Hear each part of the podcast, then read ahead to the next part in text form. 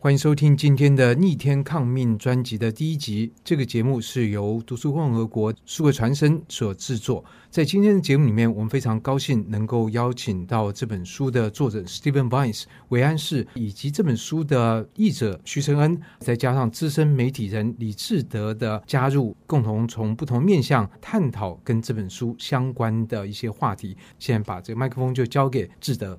各位听众朋友，大家好，我是李志德。那欢迎大家收听我们的节目。那现在在我面前，就在这个录音室里面有我自己非常非常尊敬的两位作者，一位是这个陈恩，一位是 Steve。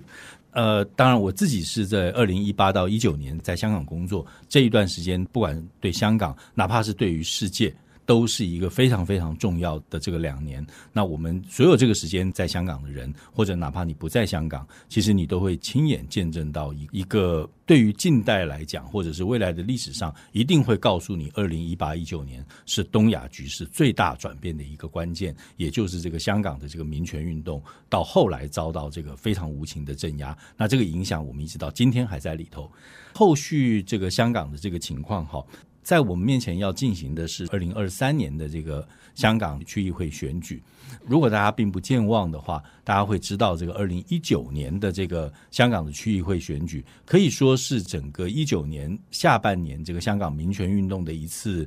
当时被看作是收获，但是后来发现是一个极大的转折，因为香港的亲北京的建制派失去了绝大多数的席位，被民主派的人士，哪怕你是个新人，哪怕你之前这个名不见经传，你都在这个民权运动的效应里面，其实你拿下了这个绝大的席次，这使得不管是这个香港特区政府，或者是乃至北京当局，非常非常的紧张，因此在这个之后就发起了一连串的我。们姑且轻浮一点说，在这个区议会选举之前是这个武力镇压，大家都看到了；在区议会选举之后是文明镇压。那这个文明当然是加引号的，他开始这个订定国安法，开始修改规则，让香港完全失去了以前可能还有半套或者是百分之五六十的这个民主。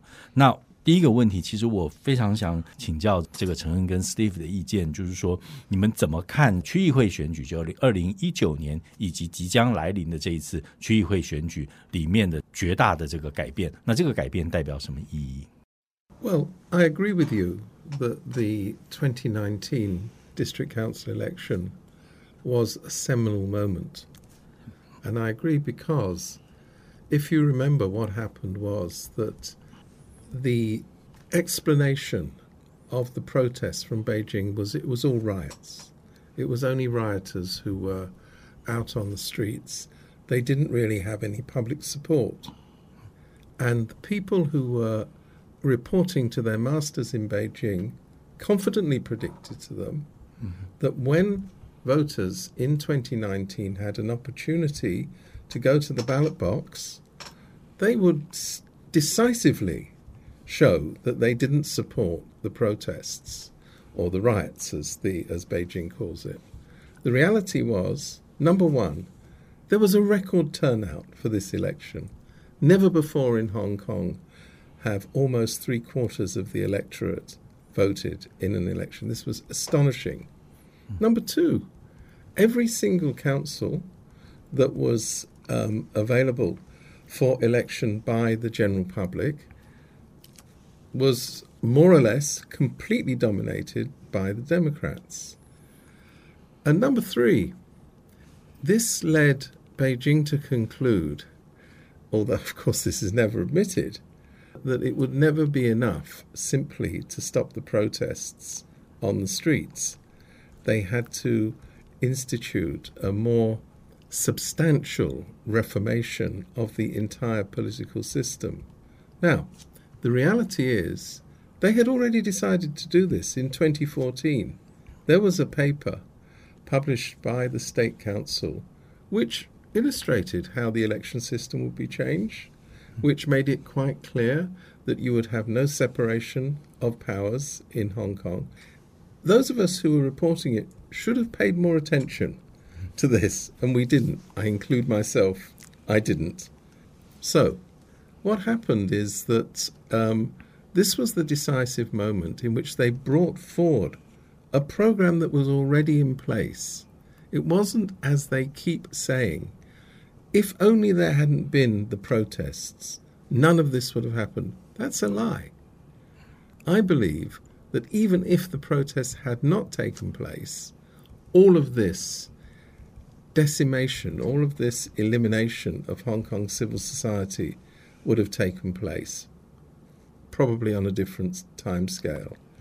So now we've had, since the crackdown, we've had one legislative council election where Hong Kong people who have very few opportunities to protest had an opportunity to do so simply by refusing to take part in it because it was a farce.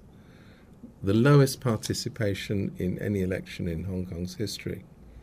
Now we have an election coming up in December for the same district councils. There is not a single Democrat allowed to stand because everybody has been screened before being permitted to take part in the election. Even, even some of the pro Beijing, rather so called moderate pro Beijing people have been denied an opportunity to stand in this election. So, by and large, the election is a contest between pro Beijing elites. When I say elites, these are practically unknown people. They, most of them are very insubstantial. In any real election system, nobody would take any of them seriously. But of course, there's no contest. So I can confidently predict the outcome of the election. Beijing will win.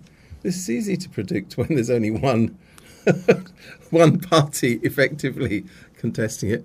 but I would make clear, of course, I don't believe by one party it's the Communist Party because, of course, they all deny that they are members of the Communist Party. They all pretend that somehow they are taking part in the election independently on behalf of parties that have nothing to do with Beijing. This is, of course, total nonsense. 上单元由数位传声制作。